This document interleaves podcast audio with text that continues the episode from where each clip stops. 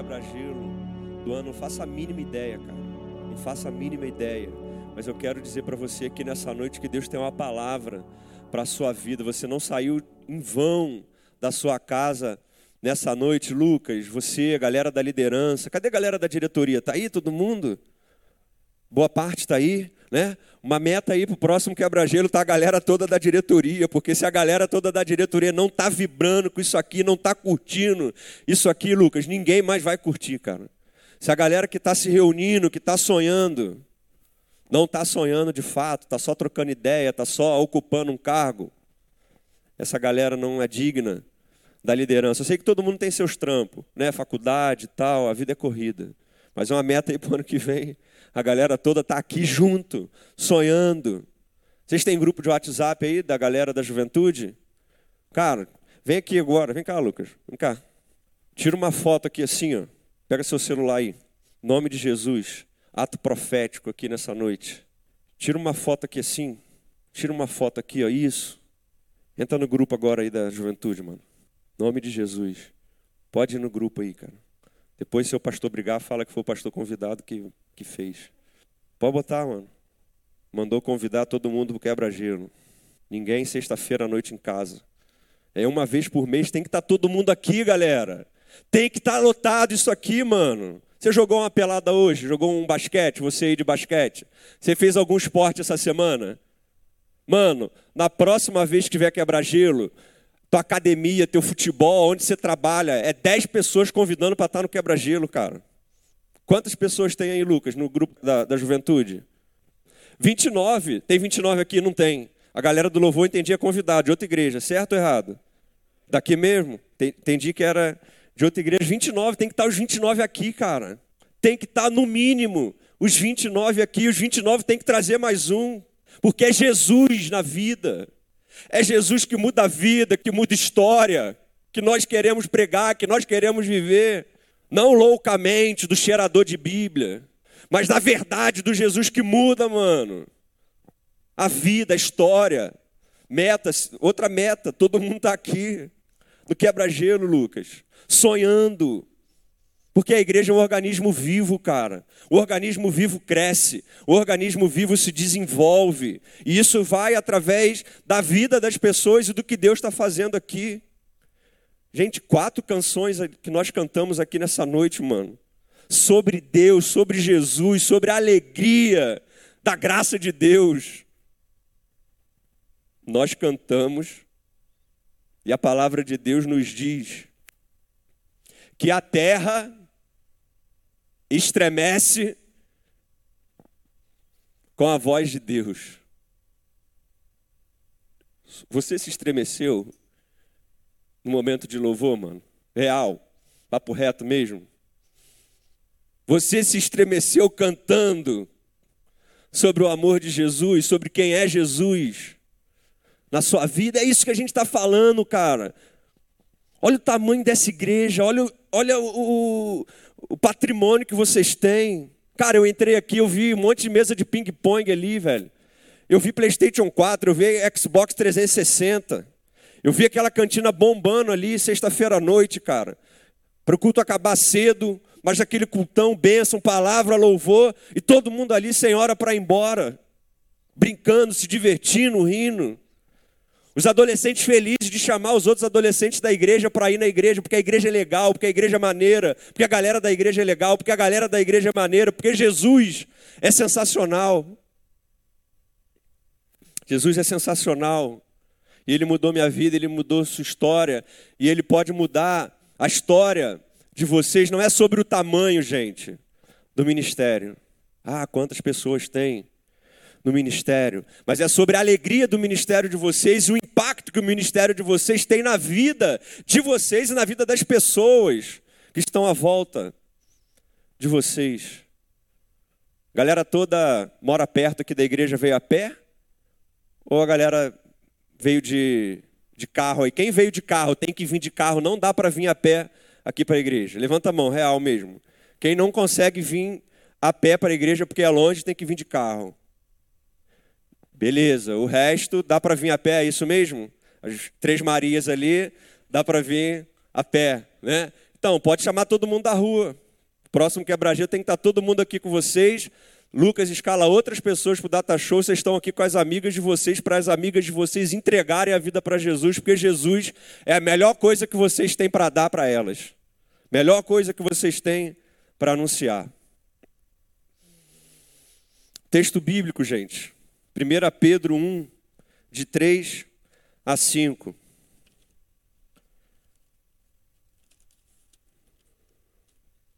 Primeira Pedro 1, de 3 a 5.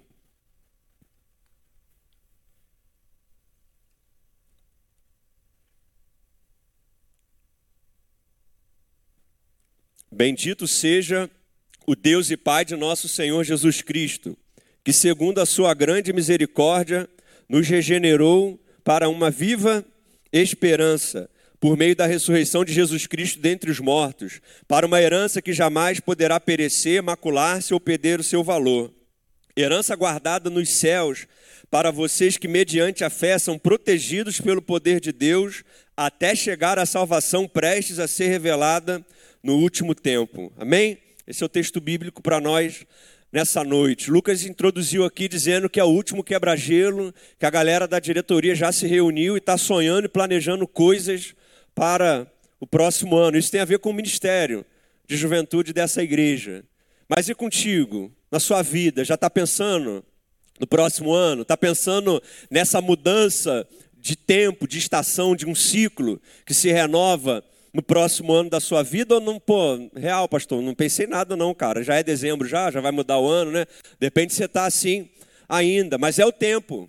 É o tempo de você pensar e olhar para o ano que vem, do que, que você pode ser melhor, no que, você, no que a sua vida pode ser diferente. Eu comecei esse ano em fevereiro perdendo meu pai. Eu comecei esse ano chorando as perdas de 2020, perdi três tios para o Covid, um casal de tios, março e abril, depois em agosto perdi mais outro, e depois em novembro perdi minha avó, 94 anos, nem chorei tanto porque a situação já era que a morte estava né, bem perto da vida dela, mas comecei 2021 chorando, essas mortes todas, como igreja também, a gente lá pensando, Senhor, o que, que vai ser das nossas vidas para os próximos anos, agora que a vacinação está avançando, como é que vai ser esse retorno às atividades da igreja? E aí nós estamos agora aí no final de 2021, sonhando e vibrando com o que Deus pode fazer no ano de 2022. Mas sabe a morte do meu pai? Sabe a morte dos meus parentes?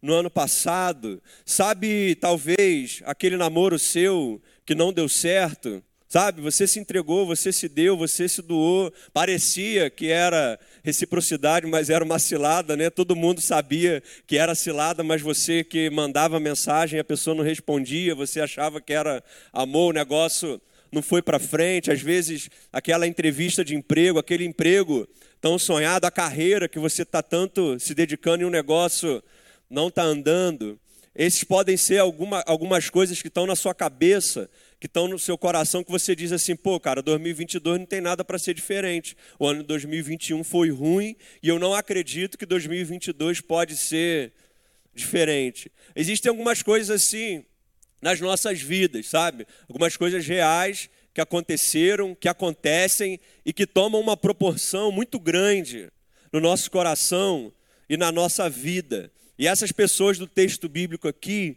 eles tinham um problema é, grande que aconteceu com eles, que eles foram é, dispersos pelo mundo. Né? Eles eram habitantes lá de Jerusalém, e aí o versículo 1 e 2 diz, né, para os peregrinos dispersos na Ásia, Ponto, enfim, em vários lugares aí. Então se liga que eles moravam em um lugar, aquele lugar foi arrombado, foi sitiado, a galera chegou, vocês não podem ficar mais aqui, vão embora, segue o rumo de vocês com o que vocês têm e tem, estão na mão, aí eles meteram o pé, que era o mete o pé ou morre. Então eles foram embora. Eles tinham um problema real, mano. Eles tinham um problema gravíssimo na vida. Imagina, você está na sua casa, está expulso, você vai para um outro lugar que você não conhece ninguém, você não dá para correr atrás do pai, da mãe, de filho, de nada, você vai embora, expulso assim. Esses daqui do texto bíblico, eles estavam vivendo isso. Esse era o problema real que eles estavam vivendo. E eu queria te perguntar qual é o problema real que você está vivendo, que faz você olhar assim, pô, cara, 2022 vai ser igual 2021, porque isso aqui está acontecendo e essa parada é muito difícil para a minha vida. Não sei ministerialmente falando, os desafios que vocês têm como juventude, como liderança da juventude, mas às vezes a nível pessoal, como eu falei, parada de namoro, parada de, de trampo, etc e tal. Cara, às vezes a gente olha para as nossas vidas, olha para dentro de nós mesmos e a gente se vê como essas pessoas aqui, que eles eram pessoas que estavam vivas, sabe? Deus permitiu que elas ainda estivessem vivas, mas elas estavam sem direitos na vida. Eles não tinham RG, eles não tinham CPF, eles não tinham green card, eles não tinham é, passaporte é, de vacina, eles não tinham direitos ali onde eles estavam. E às vezes a gente, cara, fica assim: eu sou uma pessoa sem direito na vida, porque eu não arrumei um namorado, porque eu não arrumei uma namorada, porque o trabalho não está fluindo, a promoção não saiu, etc e tal. Você sabe dizer, mano, qual é, humana, o problema da sua vida que faz você olhar assim: eu sou uma pessoa sem esperança? Eu sou uma pessoa que olha para a minha vida assim e não sabe do que vai ser no dia de amanhã. Se você sabe ou não sabe, a real é que Deus nessa noite quer dar um sentido para a sua vida através da palavra dele.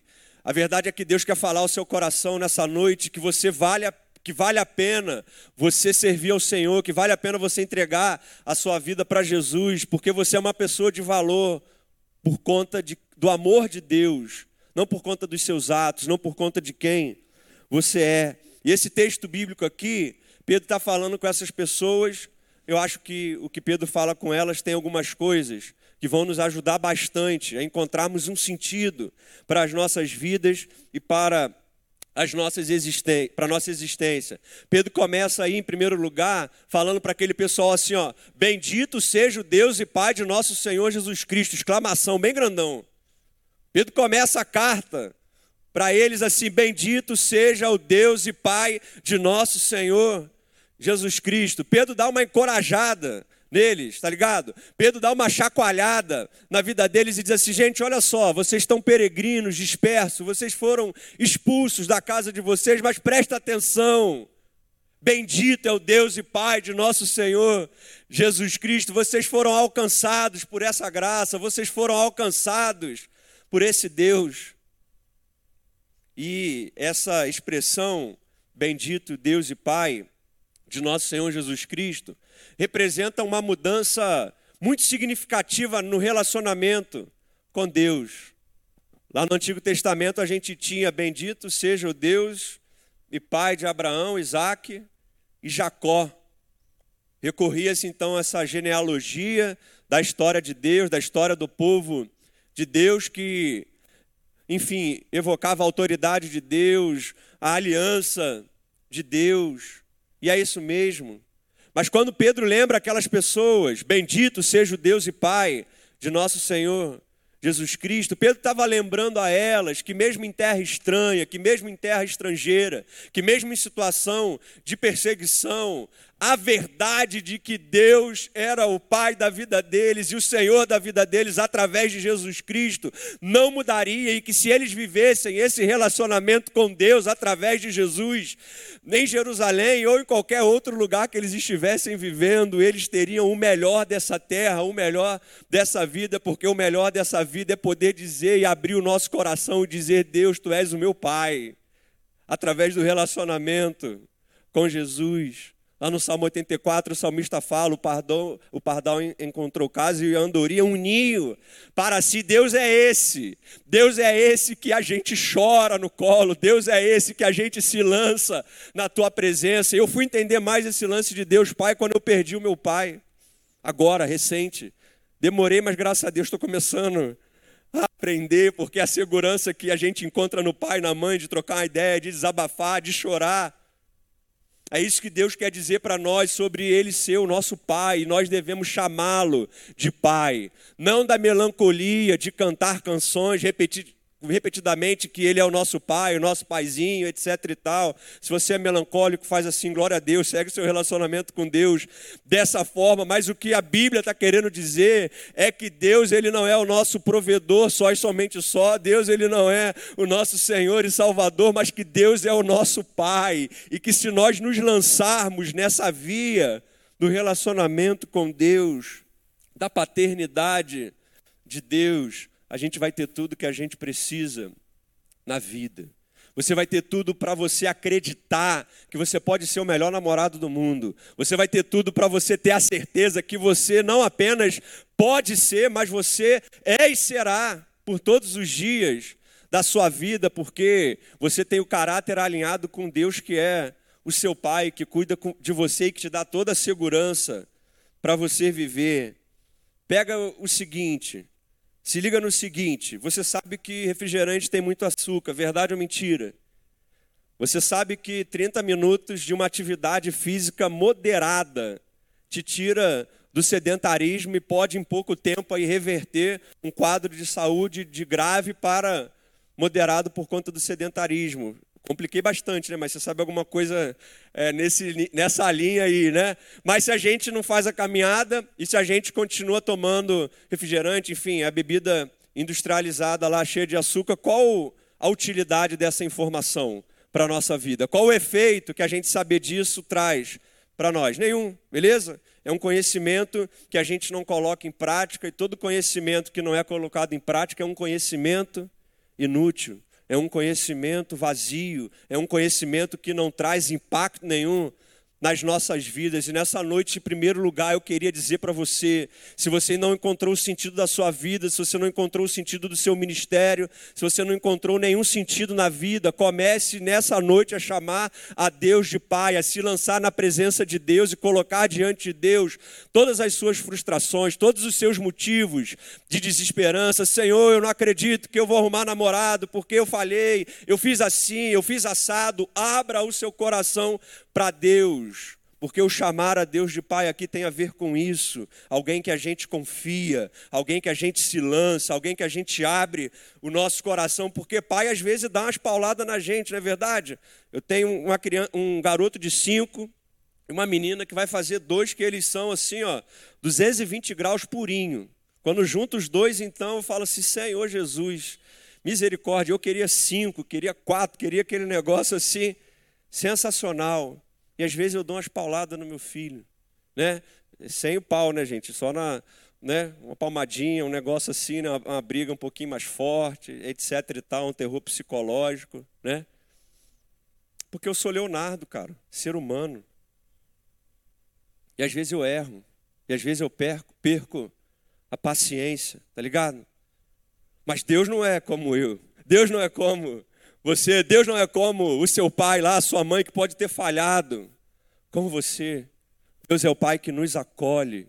Deus é o pai que enxuga as nossas lágrimas e nos encoraja a viver, porque para Deus não há nada impossível.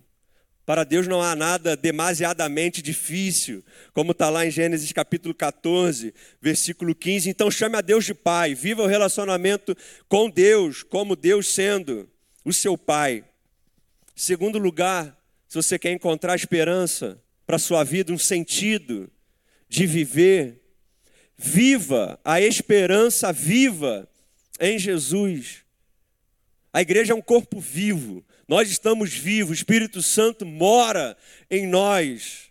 E ele sopra dos quatro cantos, ninguém sabe o que o Espírito de Deus está fazendo. Então, você que é crente, eu que sou crente, a gente tem que ser assim, uma metamorfose ambulante, gente. A gente tem que ser movido realmente pelo Espírito Santo de Deus, porque a gente vai então percebendo o que Deus está fazendo e a gente vai se lançando naquilo que Deus está fazendo, porque não sou eu que faço as coisas, não é você que faz as coisas, mas é Deus que está fazendo e movimentando as coisas no mundo.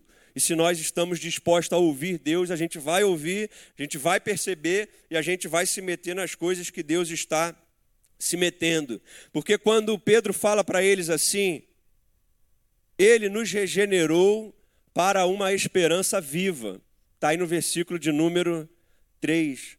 Esse, essa palavra regenerou é uma chave para a nossa vida, porque quem chama a Deus de Pai, quem vive o relacionamento da paternidade de Deus, é regenerado por Deus.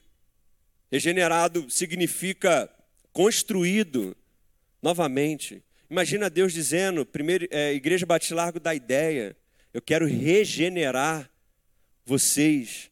E aí a gente vai para o lado biológico da regeneração, né? Na regeneração no lado biológico, um animal lá que de repente perdeu a parte de um dedo, né? É, esse, essa, essa parte que se perdeu se reconstitui. E é muito legal, porque parece que algo que foi perdido é restituído. Mas a regeneração tem essa parte da construção, construir novamente. Percebe que não é uma reforma, percebe que não é uma regeneração, como a palavra no português aqui sugere para a gente, mas é uma nova construção. Para algo ser construído novamente, pode ser necessário um desabamento, né?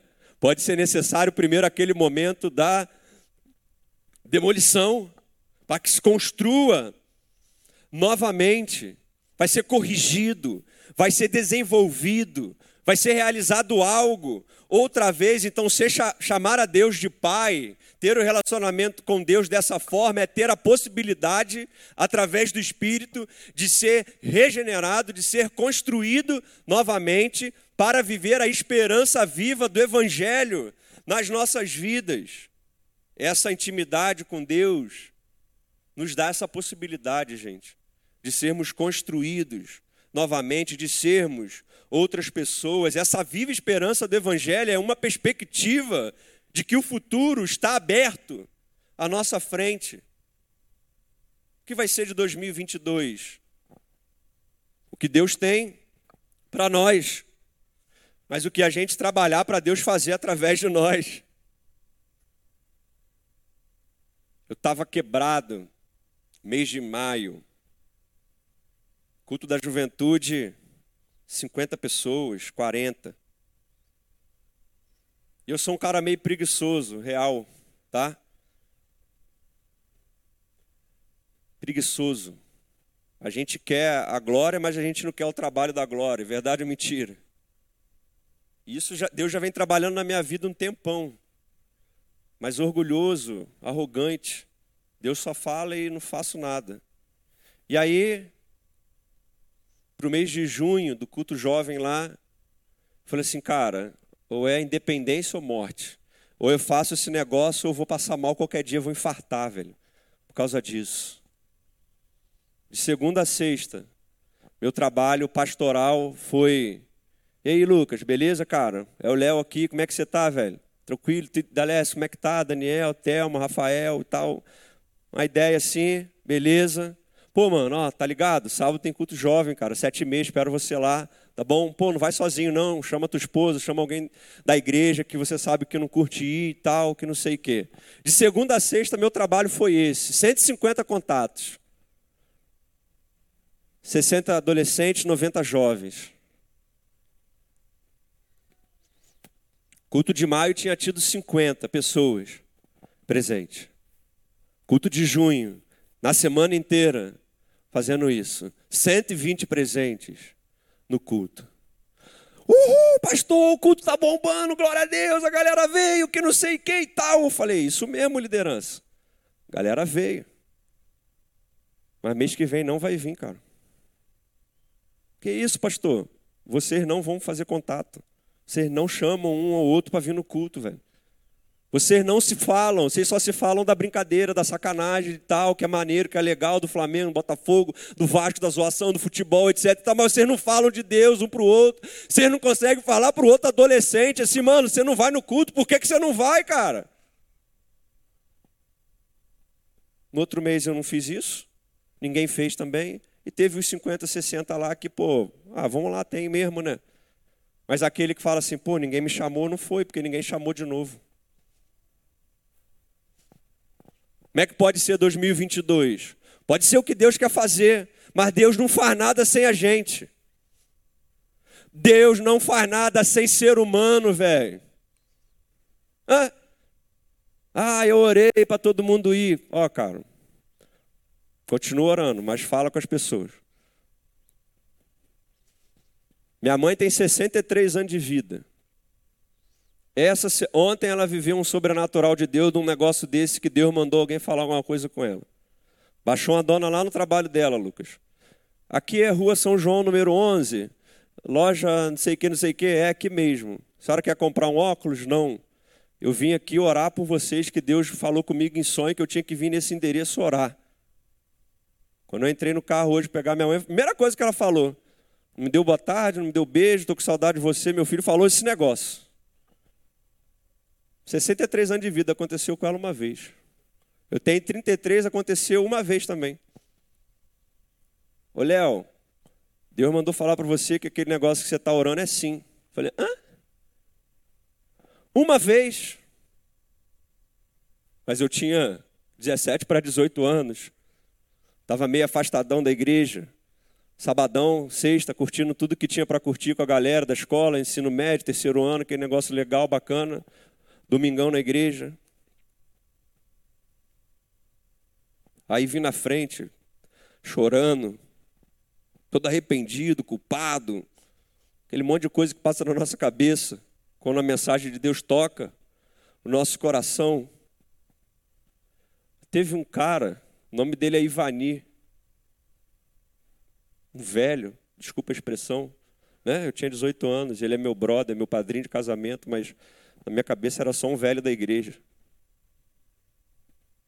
O cara veio, mano, me abraçou. Glória a Deus, Léo, você vai ficar firme com Jesus, cara, o melhor lugar é a igreja.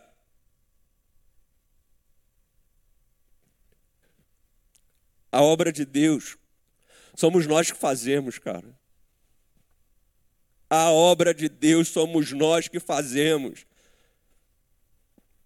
Quantas vezes em apelo, cara, pessoal fica na frente aqui, ó, chorando só diante de Deus, cara. Porque sei lá o que está passando na cabeça do crente. Quando vê uma parada dessa acontecendo, é uma esperança renovada por meio do relacionamento com Deus, porque coisas novas podem acontecer.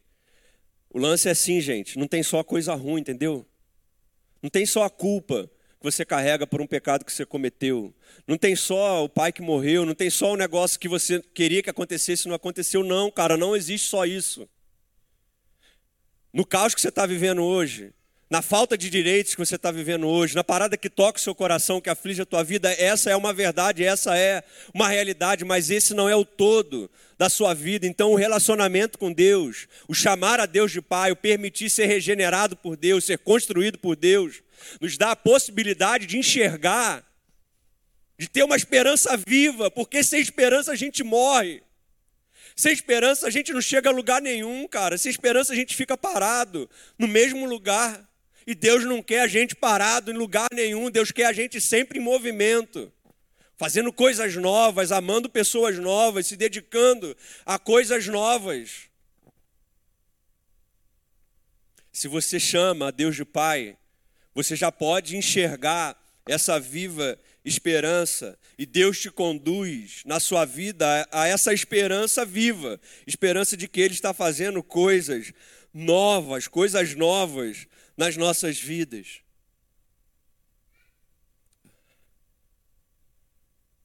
Versículo 4, para terminar. Versículo 4. Para uma herança que jamais poderá perecer, macular ou perder o seu valor. Herança guardada nos céus para vocês, versículo 5, que mediante a fé são protegidos pelo poder de Deus.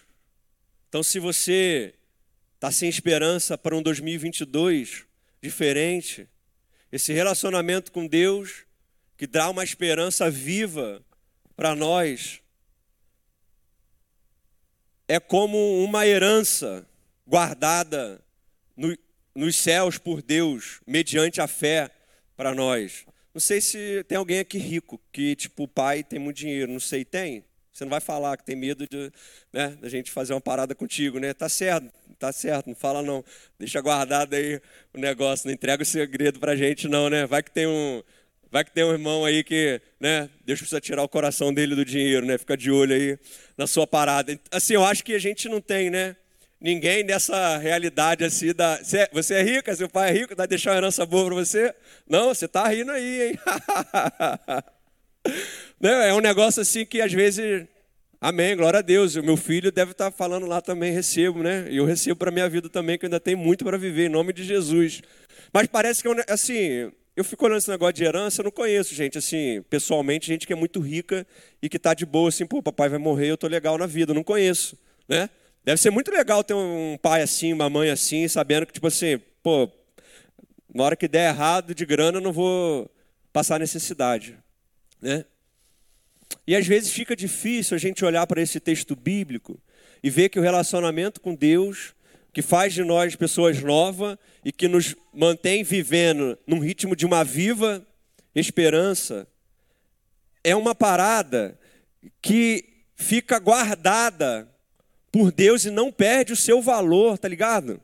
O, o texto bíblico faz questão de falar né, que não é, não perece, não macula ou não perde seu valor. Usa várias expressões para explicar para a gente que o relacionamento com Deus traz algo para a gente que não se perde, cara. Isso é tremendo demais. O relacionamento com Deus, que faz de nós pessoas novas, que nos possibilita ser pessoas que vivem com esperança, isso não se perde, isso não se macula, isso não perde o seu valor. Caraca, mano, isso aqui devia mudar nossa vida para sempre, velho. Na boa. Isso aqui devia fazer a gente pessoa que come a Bíblia, que come oração, Esse texto tem mexido muito comigo, porque eu há quatro anos atrás percebi um processo de depressão na minha vida. Falta de esperança. Falta de esperança total. E graças a Deus estou me tratando, psicólogo, terapia, oração. Graças a Deus nunca precisou de remédio. Se precisar, Vou tomar também tudo que Deus mandar de ciência para o bem da vida. Estou dentro, sem preconceito nenhum.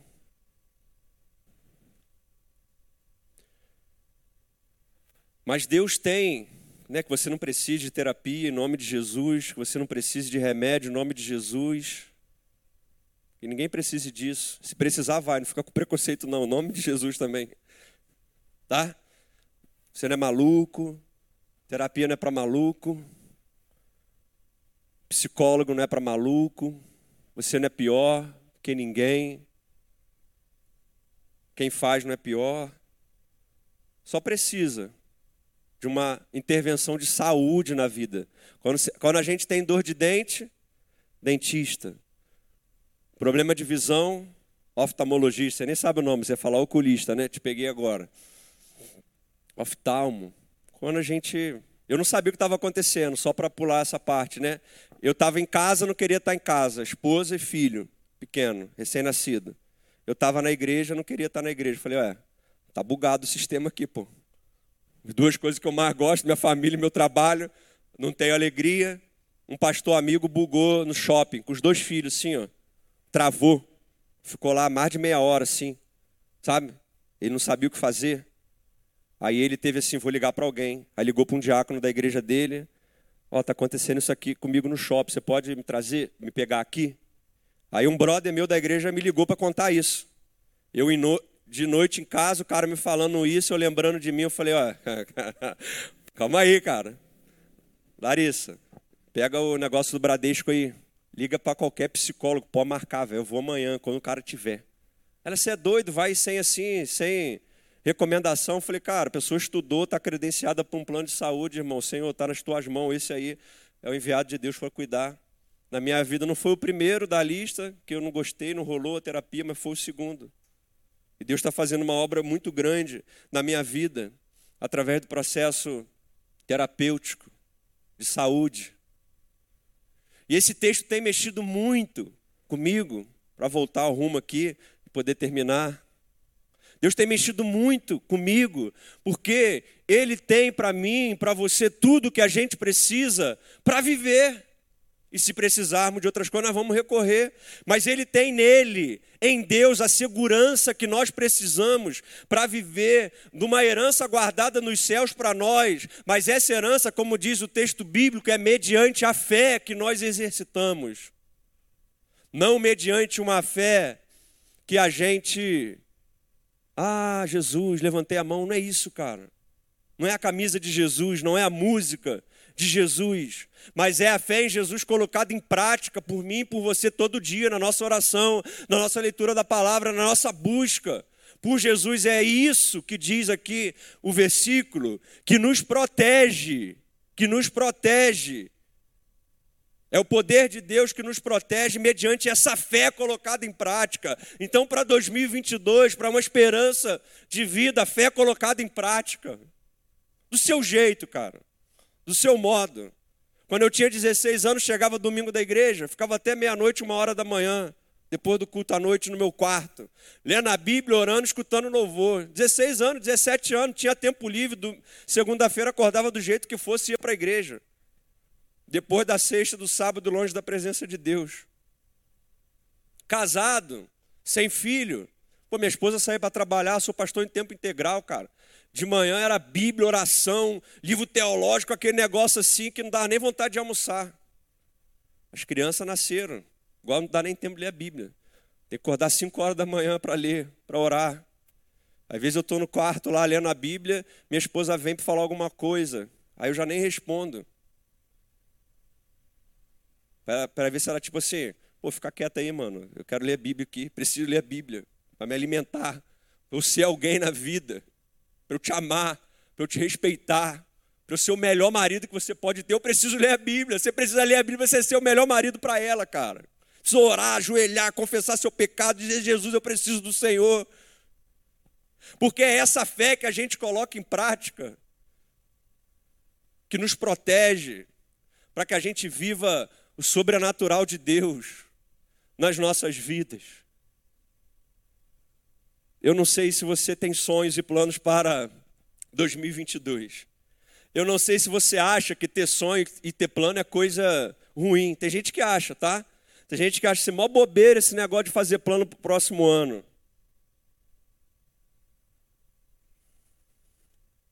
Ok. Quem faz isso e se frustra, enfim, por não ter conseguido fazer, está errado mesmo. Mas tem que fazer, gente. Se você não quer melhorar em nada na sua vida para o ano que vem, é porque você está perfeito, está certo ou errado? Você está perfeito, cara. Você está perfeita. Como que eu estou perfeito? Como que eu não tenho nada para melhorar? Como que eu não tenho nada para crescer? Eu sempre fui um cara que me achava perfeito. Eu sempre fui um cara que achava que eu sabia tudo que eu tinha que fazer na vida, com a minha família, com a minha esposa, no ministério. E eu quebrei muito a cara na minha vida. Quebrei muito a cara. Mas um dia, um jovem da minha idade, 33 anos, e eu no auge da desesperança da minha vida, no auge da depressão. Não tem nem esse nome diagnosticado pelo terapeuta lá, eu que falo, sim, que é isso. O jovem sentou lá no gabinete e falou assim: Léo, eu queria ter sua vida. Eu me espelho em você, cara. Você é um homem casado, você é um exemplo para a nossa juventude. Eu me espelho em você, eu queria ser igual a você. Eu saí dali naquele dia na igreja falando assim: Ele quer ser igual a mim, cara. Senhor, Ele quer ser igual a mim. Será que se eu trocasse uma ideia com ele aqui sobre quem sou eu de verdade, ele ia continuar dizendo que ele quer ser igual a mim? Porque eu olhava para os gritos que eu dava para minha esposa, as ignorâncias que eu fazia a ela, infelizmente é, hoje ainda faço, bem menos do que antes. E eu dizia assim: eu sou um péssimo marido, a minha esposa quer se separar de mim a qualquer momento. Eu dizia isso no meu coração. Eu tinha isso como uma certeza que me dava crise de ansiedade. Quando eu parava para pensar sobre isso, que minha esposa podia chegar do trampo qualquer dia e falar assim: mano, segue teu rumo, segue tua vida, não dá para viver contigo, não, que você é um cara ignorante comigo. E quando eu conversei com ela sobre isso, ela começou a chorar e disse: Meu amor, é verdade, ser um ignorante mesmo. Mas eu te amo. E essa é só uma parte de quem você é.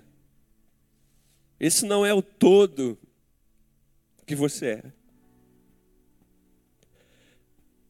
E outras coisas que ela me falou e de coisas que eu trazia no meu coração como motivos de desesperança. Eu me sentia um estrangeiro sem direitos na vida por conta dos pecados, de quem eu era, de atitudes no meu coração. Mas essa não é a verdade de Deus sobre a minha vida. A verdade de Deus sobre a sua vida não são os pecados que você comete, ou as coisas que fizeram contra você, ou que fizeram a você, que te trazem dor e mágoa ao seu coração. A verdade de Deus sobre a sua vida e que é que ele é o teu pai. Que ele me ama e que ele te ama e que ele quer construir você novamente através de um relacionamento com ele. Para que você viva a esperança viva de se viver com Jesus. A esperança daqui agora de ser alguém diferente hoje, aqui e agora, não no céu, não na eternidade, mas hoje. Com Jesus, o ignorante pode ser uma florzinha, um doce. Com Jesus, o infiel pode se tornar o mais fiel dessa vida. Com Jesus, o vagabundo, preguiçoso, pode se tornar um homem, uma mulher trabalhadora. Jesus é desses. Jesus é esse da esperança viva. Pastor, o que, que cabe a mim, pastor? O que, que dá para eu fazer, pastor? O que, que dá para a gente fazer para viver esse negócio? Fé em ação, oração, Bíblia. Ah, pastor, mas todo pastor que vai falar, fala de meia hora de ler a Bíblia, de não sei o quê. Irmão, cada um é cada um, velho. Cada um segue teu rumo, tua vida, teu jeito. Mas o que a gente precisa é de Jesus todo dia. Eu tenho certeza que Deus me trouxe lá de volta redonda, nessa noite aqui, para dizer isso para você, cara. Que você pode ser uma pessoa digna, que você pode ser uma pessoa de valor, que você pode ser uma pessoa que você não tem nada de se envergonhar para ninguém. Porque Jesus pode fazer de você essa pessoa se você não é. Jesus pode clarear a sua mente. Se você acha que é essa pessoa, Jesus pode clarear a sua mente para dizer: mano, você não é. Você cometeu erros, você cometeu deslizes, você é pecador, precisa aprender, precisa amadurecer, mas você não é isso que você pensa que é, você não é isso que as pessoas dizem que você é. Você é um filho amado de Deus. Você é um filho amado de Deus. E Deus pagou um alto preço pela minha e pela sua vida. Tudo que tem de mais sagrado está aqui, ó. E eu queria que você ficasse de pé. Você é o que tem de mais sagrado por Deus na vida. A sua vida é o bem mais precioso de Deus aqui na terra. Queria que você colocasse a mão no seu coração, fechasse seus olhos e dissesse para o Senhor nessa noite: Senhor, muito obrigado, porque o Senhor me ama. Senhor, muito obrigado pela tua graça na minha vida. Obrigado porque sem o Senhor eu nada sou. Senhor, coloca sonhos na minha vida. Senhor, me dá esperança de viver. Senhor, me dá um sentido de vida, Pai. Senhor, dá sonhos e projetos para o ministério, Deus, de juventude dessa igreja. Senhor, eu entrego meu coração para Ti. Senhor, eu entrego a minha vida para Ti. Eu quero, Senhor, viver um relacionamento contigo, para ser construído novamente pelo Senhor, para viver uma vida alegre, para viver uma vida feliz, para uma, viver uma vida de esperança no Senhor. Diga para o Senhor, nesse momento, aquilo que te traz desesperança. Diga para o Senhor e confesse para o Senhor agora aquilo que diz você dizer que você não tem valor. Diga para o Senhor aquilo que você tem no seu coração que faz você não acreditar em você. Confesse para o Senhor. Agora é só você e Deus. Abre o seu coração para Deus, Ele é o teu Pai. Você não está diante de mim, você não está diante da Igreja Batista em Largo de Ideia, você está num tempo de adoração, num tempo de celebração ao Senhor. Diga para o Senhor aquilo que te causa desesperança, aquilo que fere o teu coração e faz você acreditar que 2022 não tem motivo algum para ser um ano melhor, para ser um ano diferente, para você ser